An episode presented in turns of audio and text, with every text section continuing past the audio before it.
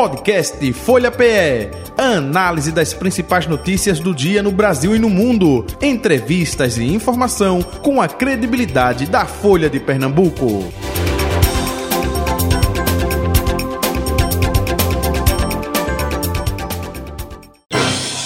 Folha Política. Estamos na quinta-feira, 31 de agosto de 2023, derradeiro dia do mês de agosto. E o nosso convidado do Folha Política, o professor cientista político Eli Ferreira, com a gente. Professor, muito bom dia, prazer revê-lo. Seja bem-vindo aqui ao estúdio da Rádio Folha FM. Bom, bom dia, bom dia aos ouvintes, e eu quero começar parabenizando a, a Rádio Folha, né? essa órgão tão importante de comunicação no estado de Pernambuco, né, do qual eu tenho o privilégio de participar desde o seu início. Há 19 anos. Há 19 anos. Só isso, né? É, nós é que agradecemos a sua colaboração de estar aqui com a gente é, nesses 19 anos, né? O senhor representando aí muitos que também desde o começo é, contribuem, né, colaboram aqui com a Rádio Folha FM para fazer da Rádio Folha é, o que ela é hoje, com essa credibilidade que ela tem no mercado. Professor Eli Ferreira, vamos falar sobre a questão nacional. Nós estamos aí no mês de agosto, agosto foi embora, oito meses do governo Lula, e com oito meses a gente já tem um rearranjo né, com relação a ministérios, pastas, a agregar é, partidos, a famosa governabilidade. É, eu confesso que é, sei, né, é, e já tinha acompanhado modificações em outros governos, mas com a velocidade tão grande de oito meses, e, que avaliação o senhor faz justamente nesse aspecto, hein? Eu acho que um dos grandes problemas está ligado ao desenho do Congresso Nacional. E aí tem a questão da governabilidade. É, eu sempre tenho dito isso, de que o brasileiro elegeu Luiz Inácio da Silva, mas o brasileiro também elegeu um Congresso que, em sua maioria, principalmente na Câmara, é de oposição ao governo. E aí a necessidade de governabilidade faz com que, infelizmente, tenha esse loteamento de cargos. Aí ele dizer que vai criar um novo ministério, depois recua, ninguém sabe o que realmente vai acontecer. O que se sabe o que se diz é que existe uma cobrança por parte do Centrão com relação a ministérios para poder aprovar as, os desejos do presidente Lula. É o que se diz. Uhum. É, se infelizmente, essas coisas acontecem, em todo lugar do mundo isso acontece. Agora, às vezes isso enfraquece a ideia da questão do que é uma república no Brasil. Né, de que para o governo ter uma paz, ele às vezes tem que estar tá, é, abrindo mão de algumas coisas que ele defende para poder sobreviver governamentalmente. Uhum. É uma tendência mundial, né? Não é algo peculiar aqui nosso, não. Não, né? não é exclusivo do Brasil, não. O problema é que às vezes aqui isso é muito explícito. Né? Isso às vezes choca, porque parece que às vezes o interesse privado predomina no público. Uhum. É, a gente está aí com a possibilidade de Silvio Costa Filho né, é, comandar o ministério. Já foi falado é, que ministério seria esse, depois muda. Vamos aguardar para saber qual ministério efetivamente. Sabe que ele teve o nome aprovado. Ok, agora qual ministério que ele vai comandar ainda é mistério. Né? André Fufuca também do PP, não é? é outro nome que também foi aprovado. É, foi falado de vários ministérios, mas também estamos aguardando para saber de fato que ministério ele vai é, comandar. Agora, o que me chama a atenção, como eu disse, professor, é o curto espaço de tempo, né? Oito meses é muito recente para você fazer uma modificação assim, é, é já de imediato, né? É, e aí é, é, aquilo que eu estava colocando, justamente porque a necessidade que se tem. O governo está tendo muita dificuldade em aprovar é, projetos na Câmara Federal, principalmente uhum. na Câmara. No Senado isso passa mais tranquilo, mas na Câmara não tem sido tão fácil. O uhum. governo sabe disso e ele entende né, que o caminho mais fácil é justamente essa oportunidade de distribuição de cargos. Uhum. E passa pelos ministérios, principalmente. Agora, é, com isso, fortalecimento de Arthur Lira, presidente da Câmara dos Deputados, e até aproveitando, né? É, a gente teve no governo anterior, governo do presidente Jair Bolsonaro, um enfraquecimento do governo. E aí é, fez com que a Câmara dos Deputados e o Congresso Nacional se fortalecesse. Porque governo fraco, aí fica fácil de emendas, de destinação de recursos. Opa, uma vez que o Congresso, que a Câmara teve esse poder todo no governo Bolsonaro, é, é difícil de tirar esse poder de um Arthur Lira, de, da Câmara dos Deputados, pelo que eles conquistaram justamente no governo passado? É sim, isso vai ter, o governo vai ter que ter muita habilidade né, para fazer com que volte a ser como era antes. E isso, Jota, eu recordo muito bem do dia posterior à posse do, do ex-presidente Jair Bolsonaro, dia 2 de janeiro. Eu lembro muito bem que eu, eu estive aqui e. 2019. Ainda era no, no prédio do outro lado, na uhum. rádio. E o general Heleno né, e outros faziam um deboche com relação ao Centrão. E eu disse, em alto bom som, sem o Centrão, ele não sobrevive no governo. E o tempo passou e provou né, que sem o Centrão, infelizmente ou felizmente, nenhum governo consegue se manter. Então, o presidente Lula sabe disso. Né. Agora, é, é importante e faz parte da democracia a negociação. O que não pode ocorrer é qualquer que seja o governo se tornar refém de alguém. Isso é que se torna prejudicial a qualquer governo, você se tornar refém. Uhum. É importante você ter um, um, leque de alianças, é importante. Agora, você se tornar refém, você, o seu governo torna ingovernável. Com oito meses, o senhor acredita que o governo Lula se tornou refém ou não? Não, não, não. até porque Lula, nesse aspecto, ele é muito mais habilidoso do que Jair Bolsonaro. Ele sabe, até ele sabe muito bem como conviver com as cobranças que são feitas a ele. Uhum. E, e, tanto é que, veja, que existe uma há, uma expectativa muito grande de quando vai ser anunciado os ministérios. Ele disse que seria ontem, não fez. Né? Existe uma ele vai é, tentando montar esse quebra-cabeça e confundindo a mente de todo mundo. Uhum. É, o senhor falou o termo agora há pouco, é, vai ser como era antes. É, você acredita nisso? De, dessa, do executivo, né? Ter é, essa... Bem, a nossa Constituição deixa muito claro como é que deve funcionar né, a competência de cada um. Cada um deve respeitar a competência do outro sem querer invadir a, a responsabilidade do outro. Agora, isso tudo gira, antes de tudo, de uma. A princípio, Jota, de uma empatia, de você entender o que é a República. Uhum. Sem esse entendimento, é muito difícil seja qualquer governo, de direita, de esquerda, de banda, de lado, seu entendimento do que é o espírito público é muito difícil para qualquer governante. Uhum. Governo de direita, de centro, de alto, de baixo, como se classifica o governo Lula? É um governo de centro? Olha, eu vou dizer uma coisa aqui que tem gente que fica surpreso, mas o governo de Lula não é um governo do PT. Se fosse só do PT, ele não teria chegado à presidência da República e ele sabe disso. O governo de Lula é um governo de uma ampla aliança. É bem verdade que o PT é, pontos estratégicos, ele não abre mão dos ministérios. Né? Principalmente os ministérios voltados às questões sociais. Esse o PT não, esses o PT não abre mão por hipótese alguma. Uhum. É? Agora, dizer que é um governo especificamente do PT não é verdade. Você tem um governo de uma ampla aliança e ele sabe disso, que se ele não fizer isso, ele não consegue terminar o mandato. Até ampliando, não é nem o governo do PT, não é nem o governo de esquerda, né? É, para ser mais sincero, tem umas pautas. É porque agora, tem, eu acho engraçado, tem algumas pautas que se defendem, pessoal, isso é de esquerda. Ou é ignorância, ou diz por maldade. É só estudar um pouquinho para perceber que tem muita pauta que se defende que não é de esquerda. Por exemplo, por exemplo, que a gente pode passar aí para o nosso ouvinte, o nosso internauta, o nosso espectador também, professor Eli Ferreira. Por exemplo, hoje faleceu o, o, o ex-deputado Salatiel Carvalho, uhum. né, deputado constituinte. Isso. Se você olhar como foi que a bancada evangélica votou na, na época da Constituição, não tem nada a ver com o que a bancada evangélica defende hoje. Né? Então, isso é, é, ser de esquerda dele? Não. É uma questão de conveniência. Uhum. Né? A época, se você olhar a conduta dos parlamentares evangélicos, bem diferente. E aqui, volto a dizer, não há uma questão de generalização, mas de campo majoritário, uhum. né? da maioria, como é que se comporta hoje. Entendi. Salatiel Carvalho, deputado federal, né, por muitas que, vezes. Que era da é, Assembleia de Deus. Segmento evangélico, isso. É, dono de rádio também, não é isso? Mais é, Maranata. Maranata, exatamente. E nossa solidariedade, abraço fraterno aos familiares, família. é isso aí. É, é professor, é, o senhor disse agora há pouco, é, e Lula, pela experiência, Lula sabe disso.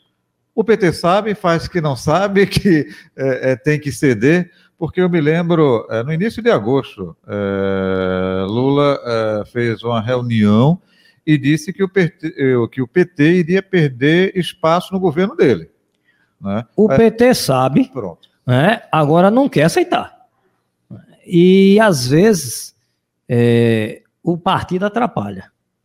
Estou cansado de ver algumas atitudes que, que poderiam ser evitadas né, e que o partido não cede. Eu estou falando de ceder, não é só na questão do, de ministérios, não. São questões que são básicas, que poderiam ser evitadas e que muitas vezes prejudicam o governo. É, eu lembro muito bem qual foi a primeira prefeitura do Brasil de capital que o PT assumiu, foi a prefeitura de Fortaleza. A prefeita era Maria Luísa Fontinelli. Ah, tá. 85. Hum, né? uhum. E quem visitou Fortaleza sabe muito bem o caos que foi a administração. Aqui foi Camaragibe, não foi? O jeito petista. Região metropolitana, né? Você fala, é, Camaragibe. Então você tem, você tinha um cenário lá que era muito complicado, porque o PT atrapalhava muito mais a administração do que ajudava.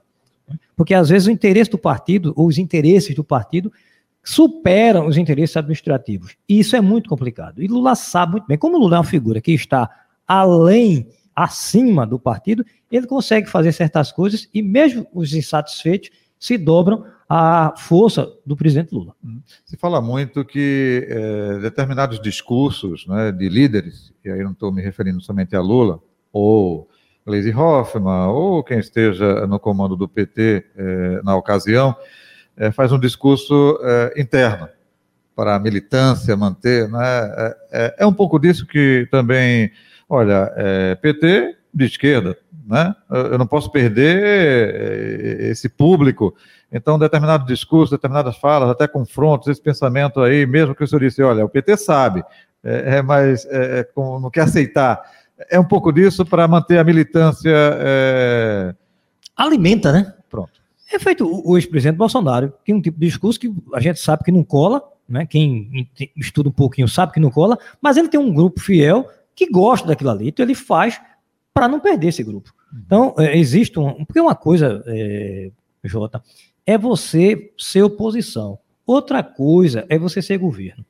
E política e a gente que trabalha nesse campo, muito no campo da teoria política, sabe muito bem que uma coisa é como a política, a gente se pensa a política como deveria ser. Outra coisa é como ela realmente é. Na prática. Há coisas na política é, que ou você abre mão para poder sobreviver, ou você não vai além. Quem não tem capacidade de diálogo, aqueles políticos que têm uma pecha de desagregador, eles não conseguem muito longe. Ele se mantém em determinados cargos, mas não consegue voar mais alto, voar mais alto, porque as pessoas que estão ao redor não confiam. Então, não se sustenta. Uhum. O povo esperava mais do Lula 3, na sua opinião? Eu digo isso porque estamos no mês de agosto, né? É, Magno Martins até trouxe de Brasília dados divulgados aí na queda é, do desemprego, é. né? Isso vai ajudar, vai alavancar mais a popularidade de Lula e deve se refletir nas próximas pesquisas. A gente teve a pesquisa recente, Genial Quest, né, que eh, já dava ele, eh, opa, eh, crescendo, aumentando aí a popularidade do governo dele diferentemente do que aconteceu no começo, que foi um começo, eu diria, conturbado, né, professor? É, para quem dizia que o Brasil virar Venezuela até setembro, né, está bem distante disso, né? Então, é, a quem muito é dado, muito será cobrado. Lula sabe também disso. Então, existe um, um, uma expectativa muito grande, mas essa euforia toda eu ainda acho muito cedo. Acho muito cedo. A gente, o governo não chegou nem a um, um ano de governo. Tem muito tempo ainda. Que bom que esse período tem sido um período que, por exemplo, o desemprego tem caído e eu espero que caia significativamente para que as pessoas voltem a ter o que comer, pelo menos o básico. Uhum. Jota, eu estava conversando com uma pessoa momentos atrás e me chama a atenção. É, eu sou uma pessoa que gosto muito do centro da cidade do Recife. É, digo sem medo de errar, eu sou mais apaixonado pelo centro do que porque qualquer shopping center. Hum, dois, e, inclua, é, também, e, inclua também. E me dá, dá dó você olhar as ruas do Recife com as lojas fechadas. E isso é um reflexo da pandemia. A pandemia atingiu em cheio, principalmente o comércio, porque o comércio fechou. Uhum. Né? E essas pessoas que são comerciárias, a trajetória de vida delas foi sempre dentro do comércio. O trabalho delas é no comércio. Então, quando fecha, você sente de perto a questão do desemprego. E é um fato que não é só aqui em Pernambuco. Eu recentemente estive na capital do estado do Pará, eu, eu vou uma certa, com uma certa frequência a Belém, não estava indo por conta da pandemia, e eu fui visitar uma loja que todas as vezes que eu vou a Belém, eu vou lá, e para minha surpresa a loja está fechada, uma loja tradicional do centro do comércio de Belém do Pará, fechada. Então a pandemia foi um tiro no comércio, não é, não é só essa questão, as pessoas que não se prepararam com o avanço da tecnologia também perderam emprego, precisam se reinventar para voltar ao mercado de trabalho, tudo isso tem afetado e muito a vida do, do trabalhador brasileiro. Então, é de bom grado ver a queda do desemprego no país. É, professor, até aproveitando, vamos sair um pouco do âmbito é, nacional, federal, vamos aqui para o estado de Pernambuco. É, também oito meses, né, da governadora Raquel Lira, diferentemente do governo Lula, que teve já é, a oportunidade de governar o país por duas vezes, é, a terceira agora. A governadora não é a primeira vez é, que está assumindo o executivo aí, estadual. Como é que o senhor avalia também esses oito meses né, da governadora Raquel Lira? Há muita incerteza, né?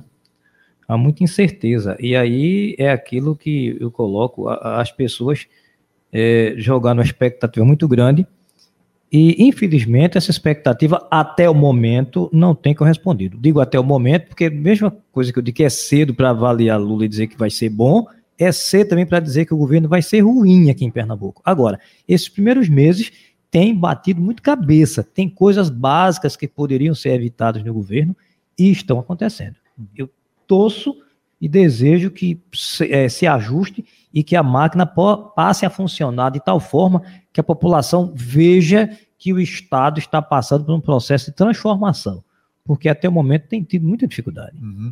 É, eles alegam 16 anos, né, que ficou nas mãos uh, do PSB, socialistas, enfim, é, e por conta desse tempo todo, a dificuldade justamente de botar todo um, uma equipe, né, enfim, é, uma estrutura uh, para funcionar. É um pouco disso, na sua opinião, ou não? É sim, existe um, uma, uma, dificuldade. Uma né? dificuldade. Né? Agora, não pode o governo ficar o tempo inteiro dizendo que o problema é o governo passado, porque quem votou, votou para ser resolvido. Né? E aí o tempo vai passando.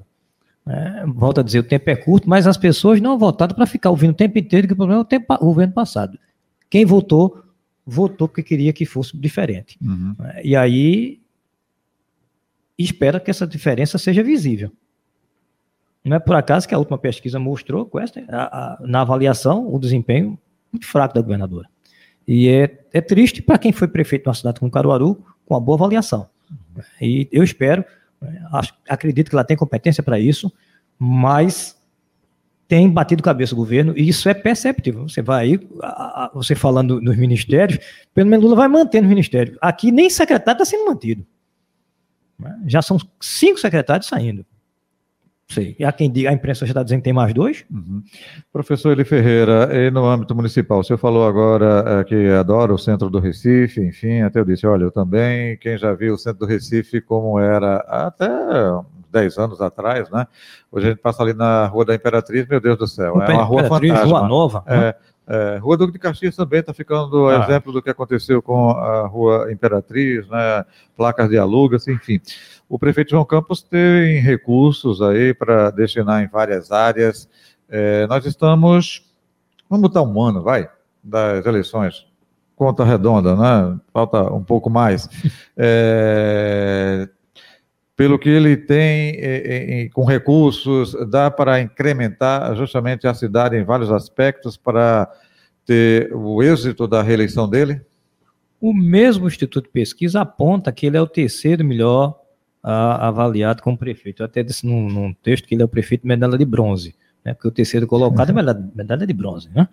Então, é, Recife é uma cidade complicada de se administrar, porque tem alguns problemas que parece que ninguém dá jeito.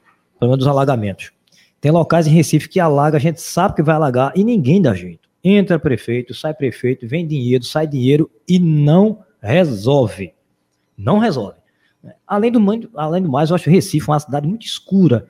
Eu não sei porquê, a capital do Pernambuco é uma cidade à noite, Recife é muito escura. Uhum, uhum. Tem melhorado a iluminação, mas Recife é muito escura. E outra coisa que Recife tem muito é buraco. Eu acho que, quando tinha propaganda assim, Recife é a capital do Nordeste, eu acho que Recife é a capital do buraco. Eu nunca vi tanto buraco numa cidade, numa capital como Recife.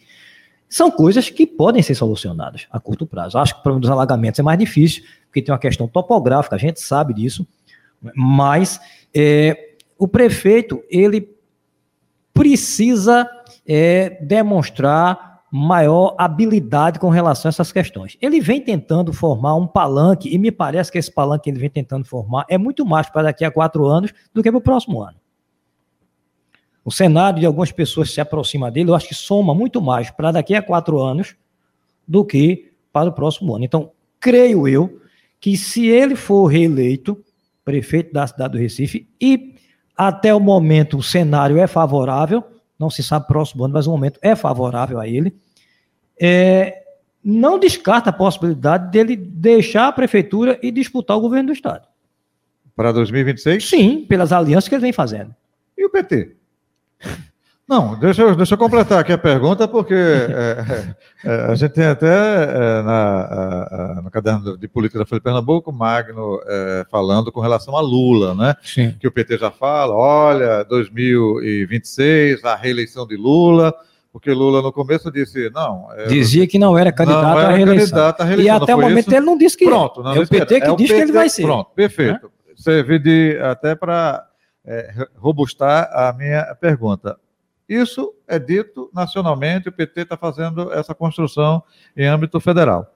Aqui em Pernambuco, por diversas vezes, entrevistando o senador Humberto Costa, aí mesmo o senhor está agora, nesse microfone, ele é, fez questão de dizer: olha, é, 2024 mais 2026 também a questão de cobrança do protagonismo do PT, tanto para 2024 quanto para 2026. Eu perguntei especificamente: olha, todo mundo sabe da sua intenção de colocar o nome à disposição, de interesse de eh, concorrer a governador de Pernambuco. Aí ele ressaltou: todo mundo sabe disso, da minha intenção, mas isso. Enfim, e onde fica o PT agora, completando justamente a minha pergunta, hein? Aí é onde está o grande desenho. E aí passa muito pelo âmbito federal e respinga no governo do Estado. Veja, eu tenho dito, insisto com isso, Lula não vai é, prejudicar Pernambuco. Seria de uma mesquinhez muito grande, de uma pequenez muito grande para quem está num cargo da presidência, da presidência da República. Além do mais, é o estado de origem dele. Mas ele também não pode, ou pelo menos em tese, a política se faz com fígado e não com amor. Não é? Deveria ser feita com amor, mas não é. É por isso que eu disse uma coisa é como se diz, outra coisa é como realmente a política, a política funciona. Ele sabe muito bem que ao facilitar caminhos na atual administração, ele poderia estar prejudicando a eleição daqui a quatro anos. E, e embora nunca se tenha tido uma nota oficial, mas se diz que a governadora estaria, estaria saindo do PSDB e indo para o PSD, ou seja, um partido da base aliada do governo.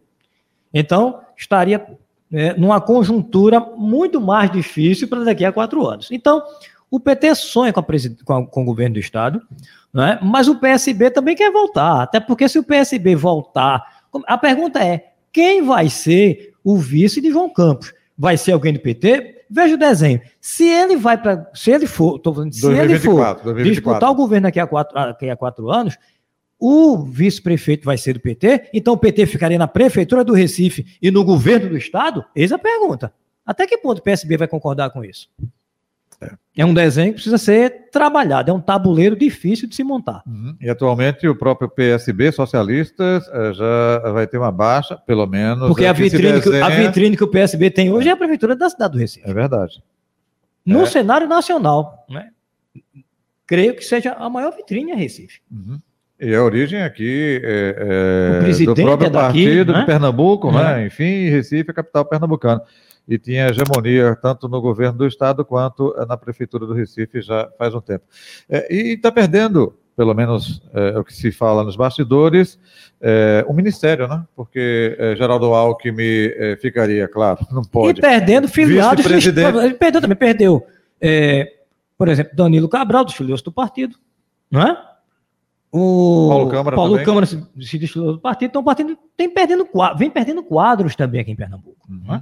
É, então, é, é, na questão seria Geraldo Alckmin vice-presidente, mas deixaria o, o, ministério né, que ele ocupa. Esse ministério seria é, para o próprio Márcio França, que é PSB, mas, opa, de dois tira um, vai ficar com um a menos, né? Então, esse, como fica o partido também com relação a essa questão do PT? Então, envolve a questão nacional e local, Sim, né? É, a questão nacional é decisiva para essas questões locais, em especial Pernambuco.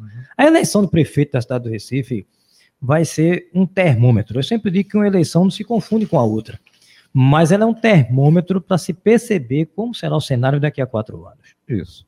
É, perceba, ouvinte, é, espectador, né, que nos assiste aí pelo youtube.com.br Folha de Pernambuco e também no Facebook, arroba Rádio Folha PE. Os políticos dizem, não, 2024, só em 2024. Mas a gente sabe que não, é que já estão ó, há desenhando há muito tempo. Eles não querem dizer, enfim, mas a gente aqui comenta 2024 agora, no dia 31 Ô, Jota, de agosto de 2023. Ô, Jota, perdoe me interromper. Permita-me interromper Permita. você. Eu sempre digo que político é, é feito presidente de escola de São do Rio de Janeiro.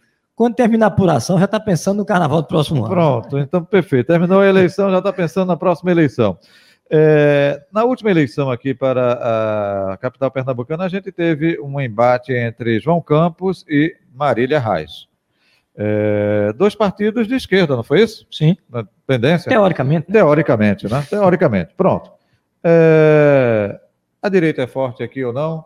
Até aproveitando para 2024, é, seria uma candidatura apoiada pelo Palácio do Campo das Princesas, que poderia ter respaldo nesse segmento ou não. O senhor falou aí da é, bastidores, né, que a governadora pode ir para um partido da base é, do presidente Lula. Olha só, é, a gente vai ter aqui é, influência da questão nacional na eleição local, e aí tem na última eleição, João e Marília. Já se fala de aproximação entre os primos, né? De conversas que estão tendo aí. Qual o desenho hoje, 31 de agosto, é, para as eleições do próximo ano, na sua, é, na sua opinião, hein, professor? Veja, se tiver uma candidatura de direita com o apoio do Palácio do Campo das Princesas, para mim é uma surpresa. Porque, historicamente, a governadora não tem esse, esse perfil. Ela é oriunda do próprio partido é, PSB, é, né? Por mais que se queira dizer, fazer, colocar na pecha dela, ligação com o Bolsonaro, historicamente, a governadora não tem. Então, se isso acontecer, é uma surpresa. É? Agora, política é arte do impossível. Esse desenho. Desculpe interrompê-lo agora, seria mais para um fortalecimento, talvez, da própria vice-governadora, Priscila Krause, enfim, o grupo. Seria Sim, mais esse aspecto. É, mas né? eu não. As pessoas falam muito na candidatura de Priscila Krause. Eu não creio que precisa ser candidata a prefeito da cidade do Recife. Eu acho que pode surgir um outro nome. Né? Mas é, eu acho que duas cidades vão ter assim, os olhares muito voltados: Recife e principalmente Caruaru. Estou falando para olhar a força do Palácio como das Princesas. Acho que Caruaru vai pesar muito mais do que Recife, por incrível que pareça. Até porque é bom a gente lembrar que Eduardo Campos, no primeiro governo dele, com toda a força que tinha, ele não teve candidatura própria. Ele apoiou João Paulo. Na outra, Aliás, foi, na, a, foi apoio de João da Costa. João na outra, foi que ele lançou a candidatura de Geraldo Júlio. Geraldo Júlio então, exatamente. ele veio se fortalecer na prefeitura, do, na, na, eleição do Recife, já no segundo mandato. Então, é bom a gente lembrar, não vamos querer cobrar da governadora essa força política agora, porque o próprio Eduardo, bem avaliado como estava, não foi assim, a princípio, na primeira eleição para prefeito da cidade do Recife, quando ele era governador. Uhum. É, colocou como vice, não foi? Sim. Na, de João da Costa. Né? Milton Coelho. Milton Coelho, exatamente, perfeito. Era o vice-prefeito é, da capital pernambucana. É isso que o PT está tentando fazer agora, né? Sim. Da, da, a mas, volta, aí, né? é, mas aí colocando é um alguém, que, Colocando alguém do PT, porque se João se aventura para governo do Estado... O PT opa, fica na prefeitura. O na prefeitura é. e a incerteza de ser governador ou não, né? Com certeza. que foi o cenário que ocorreu naquela eleição de, de de João Paulo, porque o, o vice era, do, era Raul Henri, né, de Roberto Magalhães, e aí trocaram, né? Raul não foi para a reeleição, quem foi foi Sérgio Guerra. Dizem, não sei até que ponto isso é verdade, mas dizem que a estratégia era lá na frente o MDB ter a vaga do Senado, na época PMDB, que foi Jarbas, Roberto seria candidato a governador uhum. e Sérgio Guerra ficaria na prefeitura. Não ficar PSDB na prefeitura, PFL no governo e PMDB no Senado. Aí deu errado porque João Paulo ganhou a eleição. É, se, é, se, diz muito por aí, né, é, de que a eleição municipal, a questão nacional não interfere tanto, que a pessoa está preocupada é com a iluminação, com a segurança, é, buraco, como o senhor falou, né, alagamento, e a questão nacional não interfere tanto. É, Lula sinalizou e liberou, apoiou, né, apoio a João, liberação de recursos, opa, idem para Raquel Lira, né? É estratégia, como que diz assim, não, é, para mim... É, para o governo, estrategicamente, quanto mais palanque ele tiver, melhor. Né? Não vai se aventurar em querer romper é, ou, ou, com o PSB. O próprio Lula com, com o Humberto, o próprio, o próprio Lula com Humberto Costa, é, candidato e ao Eduardo, governo, e Eduardo Campos Eduardo, também ele governador. Ele nunca proibiu Eduardo usar a imagem Não. dele, assim como Marília na eleição passada. Perfeito. Né? Para ele é muito mais vantajoso ter. Quanto mais, mais melhor, né? É. Como diz o. é um pouco disso, né? É. O senhor acha que isso deve se repetir em 2024? Acredito que sim, até porque não é de bom tom o chefe Executivo Nacional está num palanque municipal discutindo questões locais. Quem melhor conhece as questões locais são os candidatos a prefeitos, os candidatos a vereadores né, e a população em si. Então, deve ter uma preocupação maior com o cenário nacional. É bem verdade que ele quer o fortalecimento de prefeitos que sejam na sua base, mas é, é desgastante para o presidente da República chegar numa cidade como Recife e pedir explicitamente vir fazer como diz um adágio popular, caminho de roçado em Recife, e no final das contas o candidato que ele apoia não ganha eleição. Uhum. Não é? E para o estado de Pernambuco, municípios, o senhor acha crescimento do PSB, crescimento do PT, é, outros partidos também, porque é muito pulverizado, né? Até é. vezes, às vezes partidos que não têm candidatura na capital pernambucana são muito fortes no interior. Com né? certeza, até porque existe na, na cultura do, do eleitor brasileiro muito mais a figura da liderança política local do que da sigla partidária a qual ele pertence. Perfeito. Né? E aí, dependendo da sigla onde aquela liderança é filiada, aquele partido se fortalece. É, o, a gente tem um crescimento muito do PP, né, progressistas, né? Sim. Republicanos também vem no acrescente, né, nos últimos anos, enfim. É. E tem alguns partidos que têm mais um viés metropolitano. O PT sempre foi um partido muito mais metropolitano do que interiorano. Embora tenha ganho Mirandiba, é, tem Serra Talhada, né? Agora, lá atrás tem Mirandiba. Uhum. Mas em tese o PT é um partido, pelo menos aqui em Pernambuco, muito mais metropolitano do que interiorano. Ok. Professor Eli Ferreira, muito obrigado, gratidão, viu, é, por tê-lo aqui na bancada da Folha FM mais uma vez. E nada melhor aí nesta proximidade com a data de ontem, que foi 19 anos da Rádio Folha FM. Saúde e paz, um abraço e até o próximo encontro. Um abraço a você e a todos da Rádio Folha. Final do Folha Política de hoje, que fica por aqui. Amanhã de volta nesse mesmo horário. Gratidão. Folha Política. Podcast Folha PE. Análise das principais notícias do dia no Brasil e no mundo. Entrevistas e informação com a credibilidade da Folha de Pernambuco.